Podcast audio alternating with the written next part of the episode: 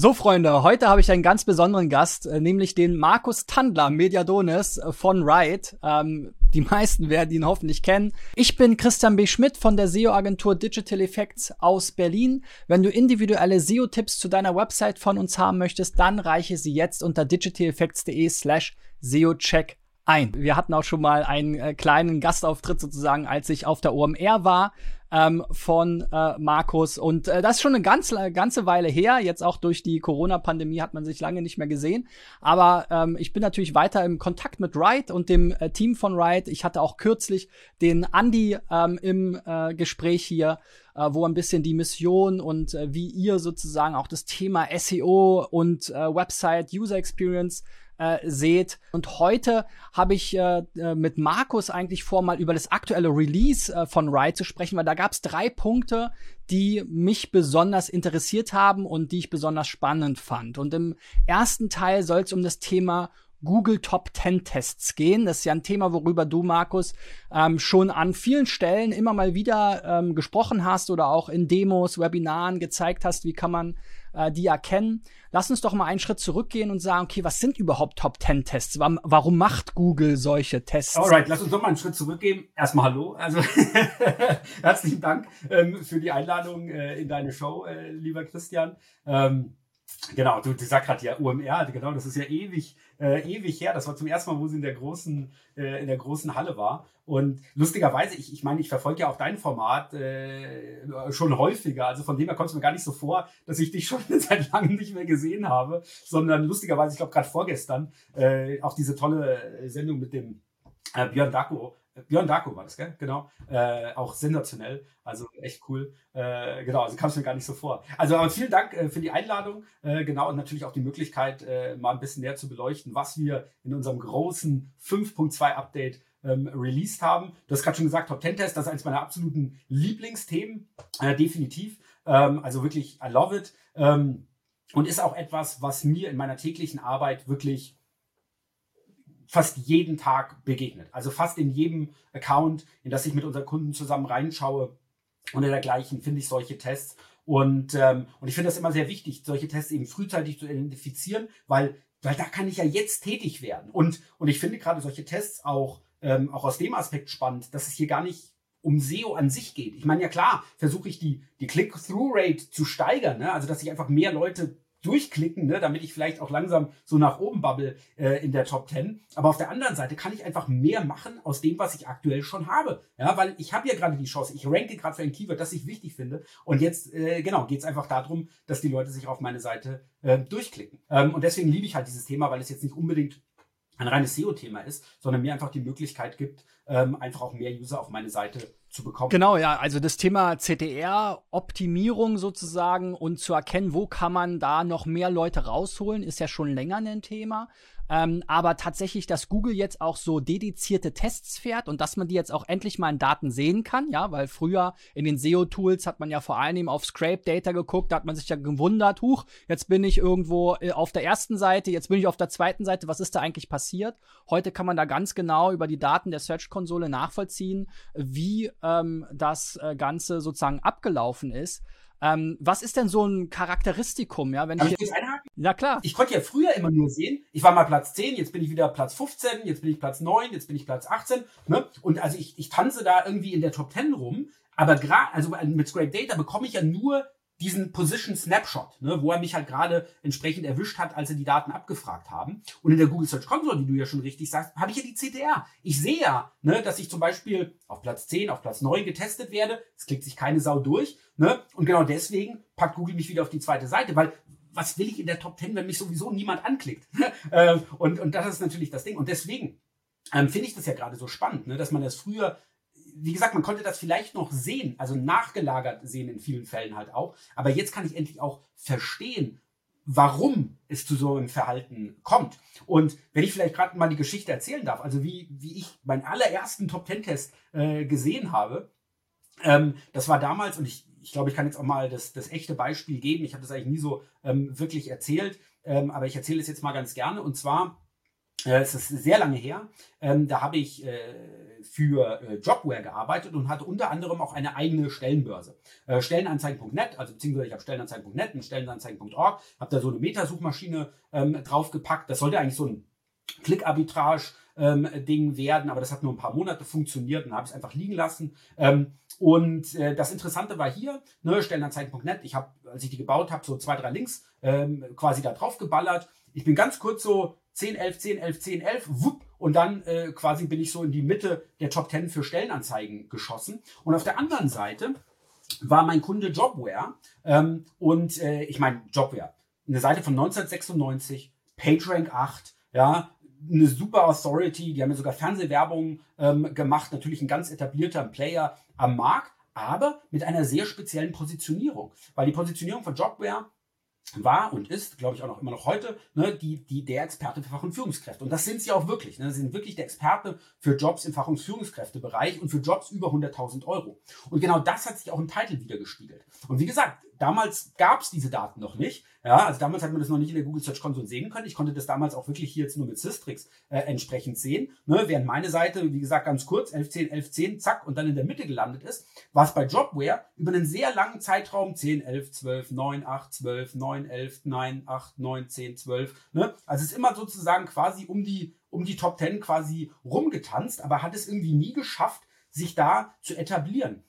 Und das hat mich gewundert. Und natürlich hat auch mein Kunde gesagt, hey Markus, du bist ja lustig. Ja, ich meine, machst ja deine eigene Jobbörse, optimierst dich da bei Stellenanzeigen rein und wir, hey, ne, und, und, und, und, und, und uns nicht. Ja, was, was soll das? Ne? Und also war ich so ein bisschen in der Zwickmühle. Ne? Und, und ich konnte es mir selber nicht genau erklären. Also warum habe ich es geschafft, ne? so gerade mal mit zwei Links, ähm, etwas, was ich mit einer Domain die wie gesagt von 96 PageRank 8 ist, ja, ähm, und, und, und mit der eben nicht, ja, woran liegt das? Und ich meine, coolerweise hatte ich natürlich auch die Analytics-Daten von beiden, ne, das war schon mal ein sehr guter Anhaltspunkt. Und dann vor allem einfach so die Theorie, ne, ich meine, mein, mein Snippet bei Stellenanzeigen.net war, ich glaube, Stellenanzeigen.net einfach sicher 50.000 Jobs oder irgendwie so, also so eine, so, so eine ganz billo, äh, ein ganz billo Title quasi für alle schnell einfach sicher, ja, und Jobware wiederum war der Titel die besten Jobs für Fach- und Führungskräfte und ich glaube auch in der Description die besten Jobs über 100.000 Euro. So, und in der Jobbörsenbranche habe ich ja vier synonyme Begriffe, die aber unterschiedliche Zielgruppen haben. Stellenangebote, Stellenanzeigen, Job, Arbeit. Ne? Also ein, ein Ingenieur sucht eher Stellenangebote, ein Kraftfahrer sucht eher Arbeit. Ne? Und sozusagen habe ich je nachdem, was jemand sucht, ein bisschen andere Zielgruppe da entsprechend vor mir. Stellenanzeigen nett, ne, äh, Stellenanzeigen. Ähm, ist ein bisschen blue-colouriger, sozusagen, immer noch ein bisschen besser natürlich als Job, aber immer noch nicht sozusagen, wo jetzt wahrscheinlich jemand erwarten würde, dass ihm jemand 100.000 Euro für den Job äh, bezahlt, äh, für den er sich da eben bewirbt. Ne? Und ich glaube, dass genau sehr viele, die eben Stellenanzeigen suchen, ähm, eben sozusagen gar nicht auf das Ergebnis geklickt haben, weil sie sich da nicht wiedergefunden haben. Sie suchen gar keine Fach- und Führungskräfteposition ne? und sie kriegen auch, und wie gesagt, glauben nicht, dass sie mehr als 100.000 Euro dafür bekommen würden. Ne? Und dann haben die nicht mal auf Jobware geklickt. Bei mir einfach, sicher, flexibel, was weiß ich auch immer, wie nochmal der Titel war muss ich echt mal im archive.org nachgucken, äh, ne, ähm, sozusagen war das natürlich ganz anders. Und wie gesagt, durch die Google Analytics Daten konnte ich das natürlich auch nochmal sehen, ne, dass hier ein Unterschied war. Und das war wirklich das erste Mal, wo ich quasi diese Theorie formuliert habe, dass Google also Seiten testet, ne, bevor sie dann natürlich dauerhaft in der Top 10 landen. Und das macht ja natürlich auch eine Menge Sinn, ne? dass Google halt sagt, hey, also ich glaube, deine Seite könnte für Stellenanzeigen ranken. Ne? Absolut. Also du hast alles nach dem, was ich suche, ne, der, der richtige Content, der ist richtig strukturiert, die Seite lädt schnell, alles sozusagen ist gegeben. Ne, du bist ein Kandidat für die Top 10 und jetzt will ich einfach sehen, wie deine Seite funktioniert.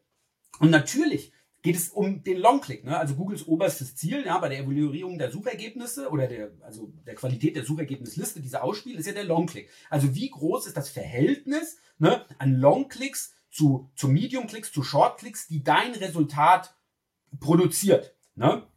Und, und, und das ist ja genau der Punkt, dass ich sozusagen ja wissen will, na, wie, wie sind diese Long-Click-Werte? Also wie lange bleiben die Leute auf der Seite? Klicken die sich zurück? Klicken die auf mehrere Ergebnisse? Also klicken die sich noch weiter durch die Seite, was ich ja bei einer Spam-Seite nicht machen würde. Ne? Also genauso diese Metriken, ne, die so ein Long-Click definieren. Aber die kann ich ja nur messen, wenn sich genug Leute durchklicken. Ja? Und deswegen ist der Klick einfach das erste Zeichen für Relevanz. Ne? Und das ist genau der Punkt, warum es diese Top 10 Tests entsprechend halt gibt. Google sagt, hey, also ich glaube, du bist ein Kandidat für die Top 10. Du hast alle Voraussetzungen, die ich, äh, also du hast alle Voraussetzungen erfüllt und jetzt gebe ich dir einfach mal eine Chance. Let's do it, um jetzt einfach zu sehen, klicken sich die Leute auch wirklich auf dieses Ergebnis durch. Ne? Und, und wie gesagt, wenn sich keiner durchklickt, was, was habe ich denn in der Top 10 verloren? Ich, ich adde ja keinen Value, ja, weil es klickt sich ja nicht mal jemand durch. Also dann nehme ich lieber ein anderes Ergebnis ran. Und wie gesagt, das war die, der, der Ursprung dafür meine Top 10 Tests. Und lustigerweise hatte ich das ja auf meiner, auf der SMX Stockholm 2009 hatte ich das präsentiert in einem Panel über SEO Ranking Factors in 2010. Ja, äh, und das war ganz lustig, weil im Abbinder stand da, äh, how much does that H1 tag really matter? Ja, und ich kam damit sowas. Aber ich wurde natürlich wie gesagt, richtig ausgelacht ne? und natürlich auch so ein bisschen angefeindet, weil natürlich die ganzen Leute, ne, gerade die Link-Building-Jünger, haben gesagt, was, ohne Links, in die Top 10, das ist alles links, ne? sozusagen, auf der 1 kommst du nur mit links. Na, mit links kommst du maximal, maximal in die Top 10, aber dann entscheidet der Nutzer. Ne? Obwohl, auch da, natürlich, da gibt es jetzt ganz viele Komponenten, das kann man jetzt nicht alles so, es ist nicht schwarz-weiß, es kommt natürlich auch auf die, die Anzahl der Suchen an, weil ich brauche natürlich eine bestimmte Anzahl an Suchen, um überhaupt so eine signifikante äh, also Anzahl an Suchen, um ein, sicherzustellen, dass ich ein statistisch relevantes Ergebnis bekomme. Ja, und, und wenn ich vielleicht eine, eine Suchanfrage habe, die nur 20 Mal im Jahr gesucht wird, ne, da geht dann Google natürlich nicht äh, irgendwie natürlich so granular dahin, um wirklich hier die, die beste Zusammenstellung der Top 10 äh, da zu finden. Aber wie ein Keyword wie Kredit oder was weiß ich auch immer, das 15.000 Mal am Tag gesucht wird, ne, da habe ich natürlich ganz andere Möglichkeiten, wirklich das so sortieren nach dem User Intent, ne, was die Leute halt auch wirklich mögen, was sie gut finden. Ähm, genau, übrigens in den Patenten ist das ja Search Engine Embarrassment, heißt das ja, ne? also ganz lustig, Side Fact. Ne? Also quasi, wie hoch ist die Chance, dass ich durch schlechte Ergebnisse, also ein so schlechtes Ergebnis habe, dass es für mich peinlich ist, also Embarrassment, ne, dass es für mich als Suchmaschine peinlich ist, ein peinliches Ergebnis. Aber wenn ich halt, wie gesagt, nur 20 Mal im Monat einen bestimmten Search-Term habe, dann kann es nicht wirklich peinlich werden. Bei 10, 15.000 Suchen am Tag, dann wäre es dann natürlich schon peinlich, wenn da irgendein Spam drin ist. Ne? Also wie gesagt, das muss man natürlich abgrenzen, aber so grundsätzlich ist das sozusagen, wie dieses, wie dieses Konzept funktioniert. Jetzt habe ich viel gelabert, sorry.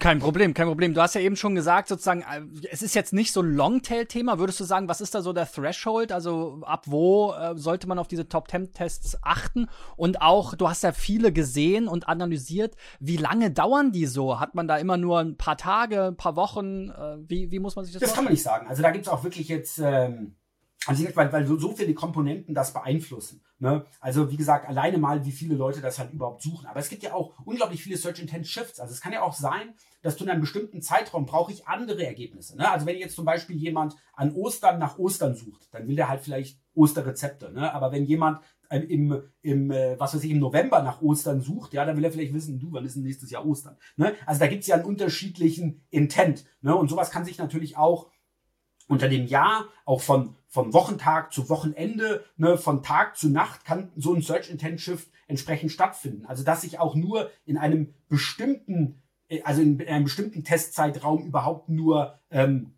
äh, quasi hier wirklicher Kandidat bin, äh, auch für die Top Ten. Also von dem her kann man das wirklich nicht pauschal ähm, sagen. Und, und es ist auch zu einem gewissen Maße eigentlich auch irrelevant. Also sozusagen, weil immer wenn ich eine Chance habe, gucke ich, hey, also ist die interessant, ist es ein Keyword, für das ich wirklich ranken wollen würde? Ne? Und dann gucke ich mir als nächstes die SERP an und gucke halt hier, was kann ich hier machen? Warum klicken die Leute hier vielleicht eben nicht auf mein Ergebnis? Ne? Was machen die anderen? Was machen die anderen sehr gut? Was machen die anderen schlecht? Ne? Wo habe ich vielleicht die Möglichkeit, mich hier zu differenzieren?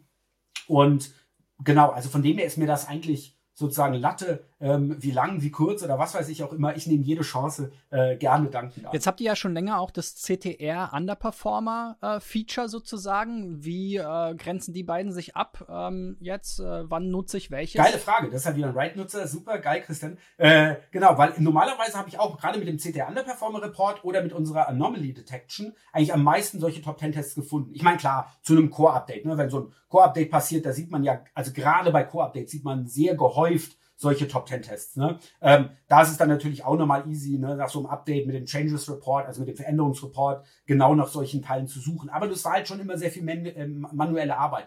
Und wie du gerade sagst, beim CTR Underperformer Report muss der Test ja schon einen bestimmten Zeitraum laufen, dass wir identifizieren können, dass es wahrscheinlich hier nicht reichen könnte, sich in der Top 10 zu etablieren. Ja, und jetzt sind wir einfach noch mal einen Schritt schneller. Also wir können ihn jetzt wirklich in dem Moment identifizieren, wo es losgeht. Ja, und sozusagen, wir sind nochmal näher dran und geben einfach nochmal die Möglichkeit, solche Top Ten Tests deutlich schneller zu finden, wie, wie noch früher. Und ich bin selber erstaunt, also, dass ich Sachen gefunden habe und ich bin doch ziemlich gut in unserem Account drin, ne? da ich trotzdem was gefunden habe. Holy shit, das ist mir gar nicht aufgefallen. Wie geil, ja. Also, und das ist halt echt cool, dass man jetzt sowas sozusagen bis zu, ja, fast schon 48 Stunden danach sogar äh, wirklich äh, sehen kann. Ja. Wo wir gerade schon über Search-Konsole und die Auswertung dieser Daten äh, sprechen, ein neues Feature ähm, jetzt, was ich gerne im zweiten Teil besprechen würde, ist ja auch, dass ihr jetzt diese Search-Konsole-Daten auch mit äh, Website Success, also eurem Website-Crawler, verbindet. Ähm, wie kam es dazu sozusagen, beziehungsweise für mich natürlich ein grandioser Ansatz, weil das sind ja genau die Daten, die eben zusammengehören. Ne? Also ähm, es ist ja schön und gut, wenn ich sehe, hier eine Seite hat vielleicht einen zu langen Titel, aber who cares, wenn die äh, eher irrelevant ist, ne? Beziehungsweise ich kann natürlich dann auch ganz anders priorisieren und äh, solche Sachen, ne? Also was sind jetzt so die, die, die großen Benefits, äh, diese Daten so zu verbinden und warum ähm, äh, sollte man das auf jeden Fall immer tun? Also ich bin auch super happy, dass das, äh, dass das bei uns endlich funktioniert. Also wir hatten ja bereits sozusagen die Möglichkeit, dass ich Crawling-Daten in SES äh, reinhole, was ja auch wirklich sehr interessant sein kann, ne, dass ich auch danach filtern kann, zum Beispiel eine Seite, die jetzt auf einmal einen 404-Fehler liefert, aber eben vor zwei Wochen noch ein 200er war ne, und vielleicht 2000 Klicks bekommen hat, jetzt ist es ein 404. Sowas kann ich jetzt eben durch diese Integration auf der anderen Seite eben feststellen.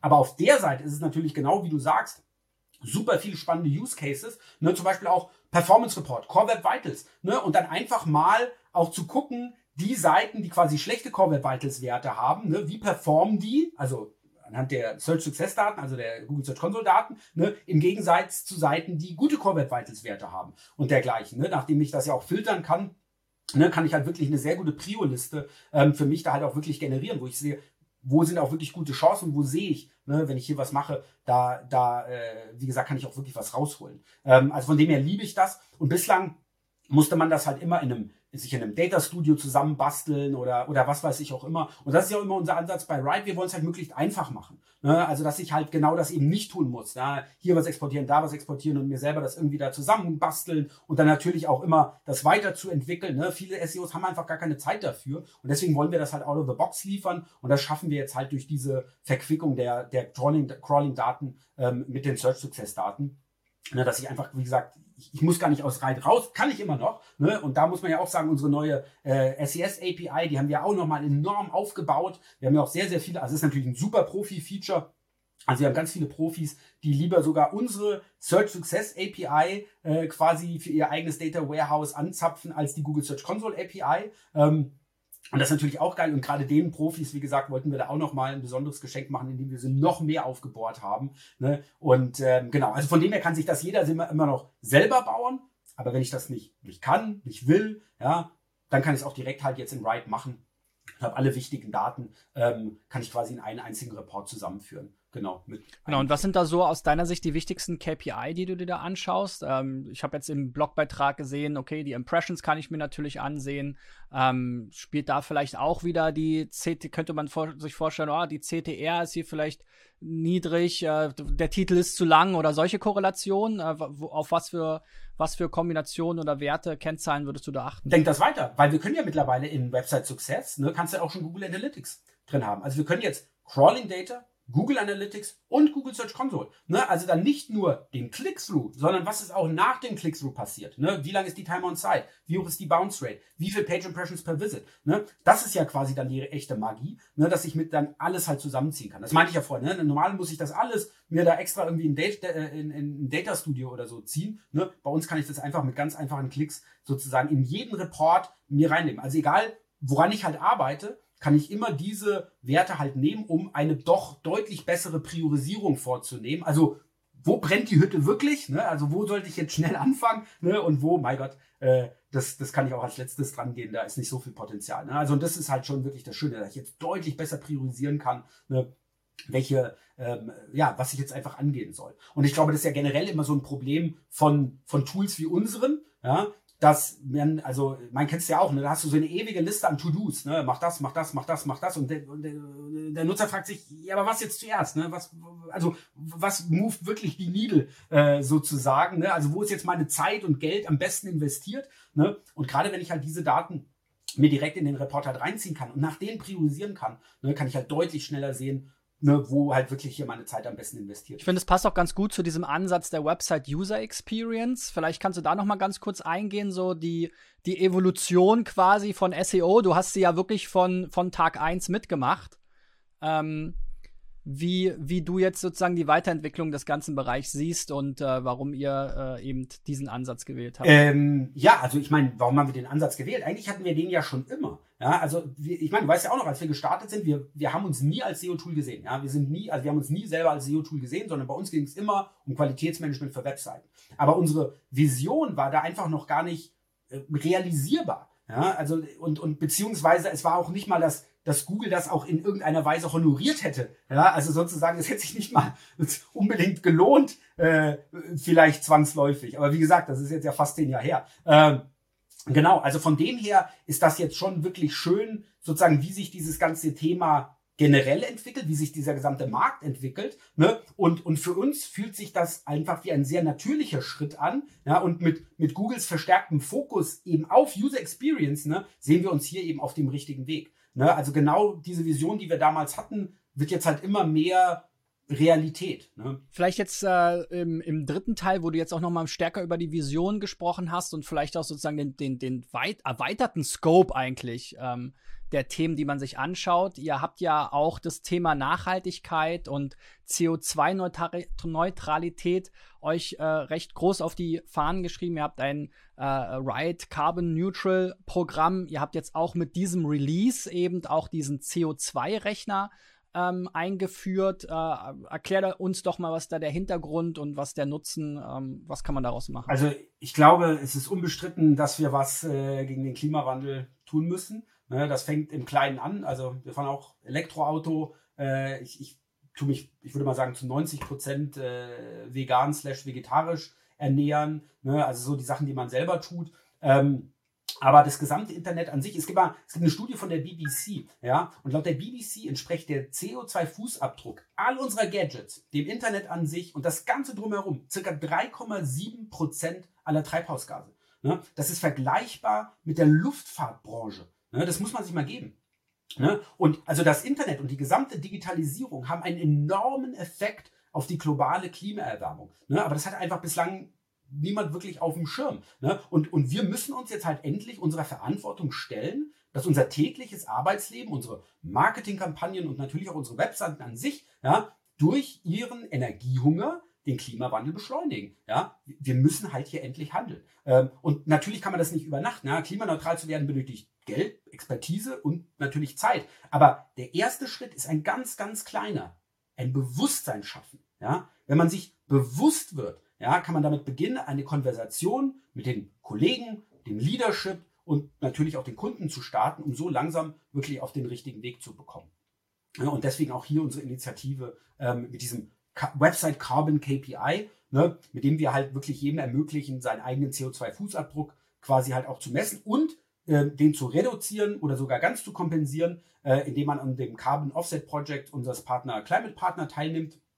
Genau, die haben in, Nicaragua, in Nicaragua äh, pflanzen die Bambus. Übrigens, Fun Fact, die Allee der Solis, ne, kennen wir alle, äh, eine der besten SEO, äh, SEOs hier weltweit. Äh, die Allee, der kommt aus Nicaragua, also die hat es auch richtig gefreut. Ähm, Genau, und generell auch Bambus ist eines der effizientesten biologischen Hilfsmittel eben auf diesem Weg. Ähm, die haben mittlerweile schon über eine Million Pflanzen gepflanzt auf über 1000 Hektar. Ne? Also lasst uns das Internet klimaneutral machen, kann ich da einfach nur sagen. Und äh, genau, fühlt euch da eingeladen, auch eure Seite klimaneutral zu machen. Es sind auch wirklich nur ein paar Euro. Ähm, ich weiß nicht, ob du das mal bei deiner Seite versucht hast mit dem Rechner. Das war bestimmt jetzt nicht viel, oder?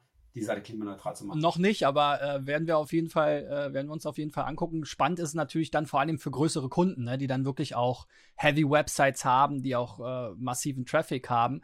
Ähm, ihr habt ja hier auch zusammen mit Climate Partner wirklich so einen eigenen Algorithmus dafür entwickelt. Ähm, jetzt soll es natürlich nicht hier das Betriebsgeheimnis lüften, aber um, um mal mir daraus irgendwie äh, so eine Nachvollziehbarkeit zu, zu bauen. Ähm, äh, hast du Ansätze, was, was erzeugt jetzt eigentlich äh, CO2 bei so einer Website? Ja, ist es jetzt die, die, die Ladegeschwindigkeit? Kann die vielleicht auch darauf ein, äh, oder ist es eher äh, äh, Dateimanagement sozusagen, wie groß die Dateien sind, wie, wie, wie energiehungrig sozusagen die Übertragung ist? Also wo sind da so ein bisschen diese Hebel, wo man auch ansetzen kann, die vielleicht in diese, ähm, äh, in diese Formel einfließen? D, all of the above. Ist ja klar. Also wenn meine Seite schneller ist, ne, nicht so viel Daten übertragen werden müssen, ne, braucht es weniger Energie. Ne? Und äh, das macht das natürlich, also das, genau, also alles, was ich sozusagen an Webseitengeschwindigkeit oder so, ne, das äh, tut sich natürlich auch positiv auf meinen CO2-Fußabdruck äh, entsprechend auswirken. Ähm, wie du übrigens fragst, wie man das berechnet, also ich könnte es dir in der Tat nicht sagen. Das Lustige ist, wir haben ja mittlerweile ein Data Science Team, ich glaube mittlerweile sieben Kollegen. Und äh, meine geschätzte Kollegin, die Katharina, die Dr. Katharina Mirana, äh, die hat lustigerweise ihren Doktortitel in, äh, also über Klimawandel entsprechend gemacht. Also er hat sehr, sehr große äh, statistische Klimamodelle äh, entsprechend da berechnet. Also ich, ich weiß auch nicht genau, mit der Doktorarbeit es mir mal erklärt, ich habe Bahnhof verstanden. Äh, aber, aber das war halt wirklich sehr cool, so jemand da in unseren Reihen zu haben, quasi mit dem entsprechenden Vorwissen und dann auch wirklich mit dem Engagement, mit dem Drive, I want to figure this out. Ne? Ich will jetzt wirklich sozusagen hier den perfekten Algo finden, mit dem man halt wirklich berechnen kann, was ist jetzt hier wahrscheinlich der CO2-Fußabdruck, den diese Webseite entsprechend generiert. Ja, sehr cool. Man bekommt hier ja auch, wenn man sozusagen das berechnen lässt, das wird, glaube ich, immer für ein Jahr gemacht, äh, kann man auch so ein Siegel dann nutzen, um eben das auch zu zeigen und natürlich auch die Message äh, nach außen zu tragen, dass das ein, ein, Thema ist, womit man sich beschäftigen sollte. Finde ich auf jeden Fall einen spannenden Ansatz, was auch, glaube ich, ein absoluter USP ist. Ne? Also ich glaube, äh, gibt es äh, ein anderes äh, äh, Tool, was, was sowas berechnet, habe ich jetzt zumindest bisher noch nicht gesehen. Leider nicht. Und hier sage ich wirklich ganz konkurrenzlos leider nicht. Also ich würde mich freuen, ja, wenn, wenn das etwas wäre, ähm, was auch andere Tools wirklich übernehmen, auch kopieren, was auch immer würden. Ne? Weil, wie gesagt, am Ende des Tages gewinnen wir da alle, die gesamte Menschheit. Ähm, und ich weiß, es ist ein super abstraktes äh, Ziel, aber es, es ist wichtig, wir müssen was tun. Also, that's it. Ich glaube, das sollte auch wirklich jedem klar sein. Ja, ja, also auf jeden Fall auch ein cool, cooler Ansatz. Du bist ja sowieso auch sehr äh, Charity ähm, äh, äh engagiert, schon seit vielen Jahren. Ähm, ich habe gerade so das, das Bild von dir im Dschungel im Kopf zum Beispiel, wo ihr, glaube ich, Internet in den Dschungel gebracht habt ähm, und solche Themen. Ähm, wie gesagt, der Andi ist ja da auch so insgesamt der Visionär bei euch. Ähm, der, da, dem merkt man das natürlich auch an. Absolut, das, der Andi ist der absolute Treiber hinter diesem Thema. Ne, dass er das äh, auch sehr ernst meint, dass es jetzt nicht nur ein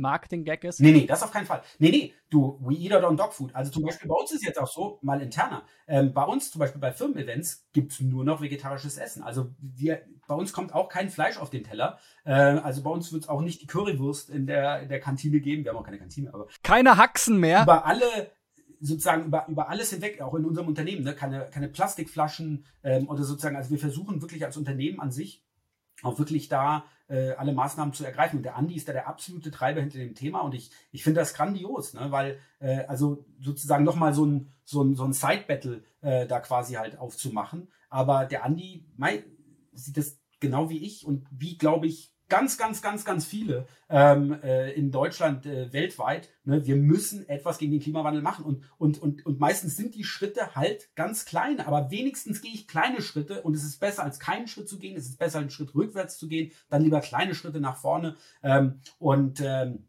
und genau, also deswegen stehe ich da auch voll zu 100% dahinter. Jetzt habt ihr gerade dieses Release rausgehauen, was wie gesagt äh, ziemlich spannend war mit vielen neuen Features. Ähm, was kann man von euch in der Zukunft äh, noch so erwarten? Wo geht die Reise oh. hin?